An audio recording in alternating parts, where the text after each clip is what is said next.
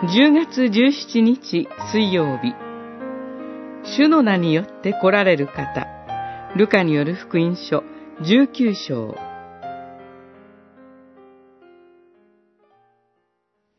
主の名によって来られる方、王に祝福があるように、天には平和、意図高きところには栄光。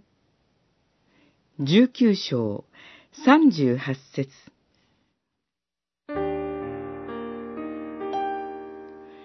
受難州に入る日曜日を、シュロの手術と呼びます。その日の出来事が、19章28節以下の主イエスのエルサレム入場です。この当時、エルサレムは世界の覇者、ローマ帝国の支配のもとにありました。それだけに、住民たちはこの状態から解放してくれる王を期待していました。この時、大勢の群衆はその王を主イエスに期待しました。それがこの光景です。主イエスはわざわざ転ばを連れてこさせ、それにお乗りになって入場されました。王であるならば、馬に乗ってくるはずです。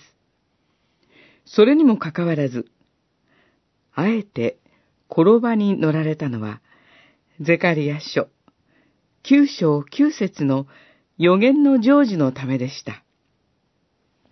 ロバに乗って来られる王は、高ぶることなく来ると言われています。聖書において、ロバは貧しさとへりくだりを表す動物です。それに乗って来られるお方こそ、ご自分の命を捧げて仕える主イエスです。